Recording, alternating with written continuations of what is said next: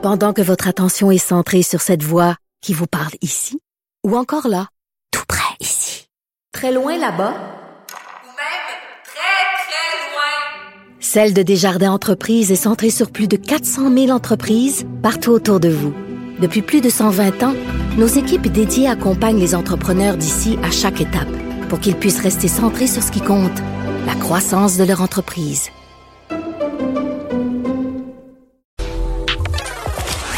Le buzz de Vincent Dessureau.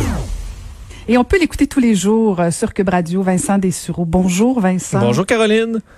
En forme aujourd'hui? Oui, je sais pas si tu as vu cette, euh, cette nouvelle de dernière heure concernant le président brésilien. Non, j'ai pas vu ça, j'ai manqué ça. Il est euh, atteint de la COVID-19, Ah, euh, Jair oui, Bolsonaro. Euh, ouais, évidemment, deuxième pays le plus atteint, euh, un président qui refusait de mettre le masque, qui euh, diminuait la pandémie. Ben, à 65 ans, devra affronter cette maladie. Alors, euh, on lui souhaite que ça se passe pour le mieux, mais euh, devra... Personnage euh, controversé quand même, quand Abs- même. Absolument. Donc, on verra. euh, Quand, des fois, quand c'est les autres, c'est, ça paraît moins dangereux. Quand ça t'arrive à toi, on sait que Donald Trump est un grand hypochondriaque et qu'il prend, lui, des mesures extrêmes pour se protéger du virus, mais pas nécessairement celui des Américains. Mais M. Bolsonaro est peut-être un peu comme ça. Alors, euh, il est officiellement atteint de la COVID-19. Ça fait, on l'a appris il y a quelques minutes, ça fait énormément réagir. Ça va probablement faire peur euh, Donald Trump aussi. Alors, à suivre. Mhm. Et Hmm. toi, toi, t'es prêt pour la canicule? Est-ce que Sony aussi va nous aider à s'y préparer? Ben écoute, l'an dernier, euh, j'avais vu ce produit qui était à ce moment-là un prototype euh, et qui, est, qui devait être lancé pour les Jeux olympiques de Tokyo. Évidemment qui sont euh, qui sont reportés, mais le lancement a quand même eu lieu de la pochette Rion. En fait, c'est une invention de Sony qui place dans un, une espèce de t-shirt euh, dans lequel, dans le haut du dos, on retrouve une petite pochette où on peut insérer un petit appareil qui est à peu près gros comme je dirais un portefeuille, euh, qui est équipé d'un système de ventilation qui va faire que la surface qui est collée à notre dos, dans une zone qui semble-t-il, lorsqu'elle est rafraîchie, là, rafraîchit tout le corps, un peu comme on disait, là, mets-toi une serviette d'eau froide sur la nuque, là, ça va, euh, ça va te rafraîchir. Mais c'est une zone où la, la, la, la fraîcheur se transmet rapidement. Alors tu te retrouves en gros à avoir un petit ventilateur dans le dos dans lequel tu peux mettre, en, en fait, par-dessus, tu peux te mettre une chemise, tu peux te mettre un veston pour ceux qui ont à travailler, à faire une conférence ou à marcher à l'extérieur à la grosse chaleur. Il semble que ça baisse la température du corps en période de grosse chaleur jusqu'à 5 degrés Celsius, ce qui est quand même euh, très important. Et tu peux changer la direction de- du ventilateur en hiver pour te réchauffer. Et là, ça te réchaufferait d'à peu près 3 degrés. Euh, autonomie de 2 heures. Alors, c'est pas extraordinaire, mais ça peut, pendant des périodes de grosse chaleur, euh, vous donner un coup de main. Il y a un mode où vous l'ajustez vous-même, un mode où qui s'ajuste automatiquement. Donc, si vous, cou- vous commencez à courir et vous avez plus chaud, ben, l'appareil va vous, un peu comme vous garder à la température que vous souhaitez. Et ça coûte à peu près entre 150 et 200 dollars, euh, disponible seulement sur Amazon Japon Sony Japon pour l'instant. Mais euh, ça devrait euh, devenir euh, disponible chez nous. Probablement qu'avec la livraison, c'est possible déjà maintenant.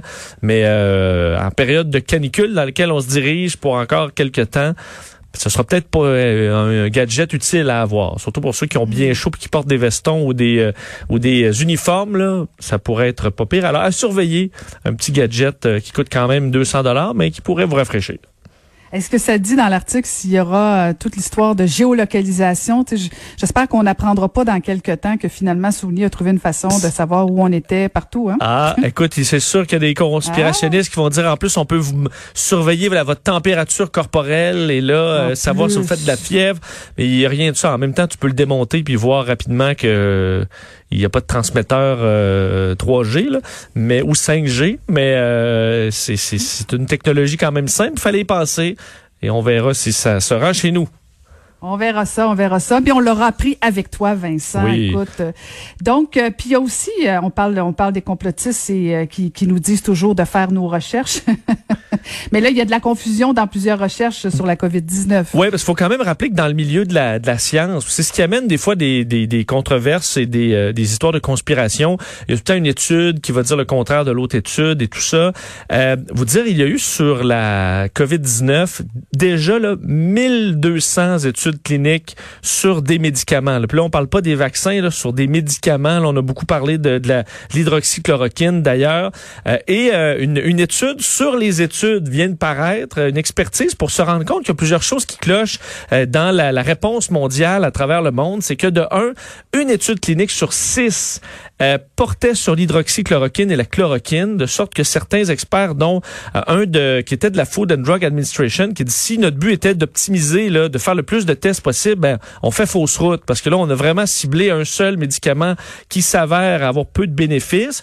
Et euh, la plupart des études sont beaucoup trop petites. C'est des études de 40% au moins de 100 patients, de sorte que euh, il est souvent trop tard, il n'y a pas assez de gens pour arriver à une conclusion et qu'on perd donc de l'énergie. D'ailleurs, 237 000 patients euh, dans les, les, études cliniques sont pour l'hydroxychloroquine sur 685 000 disponibles dans le monde. On dit que des patients, des volontaires, c'est très rare et qu'on les utilise de façon excessive dans certains domaines et pas l'autre. Alors qu'on dit normalement si on pouvait travailler globalement à tester le plus de choses possibles euh, plutôt que sauter là, tous ensemble sur le même produit, on pourrait peut-être arriver à des euh, à des réponses un petit peu plus précises. Alors on sait là dans le monde de la science, tout n'est pas parfait.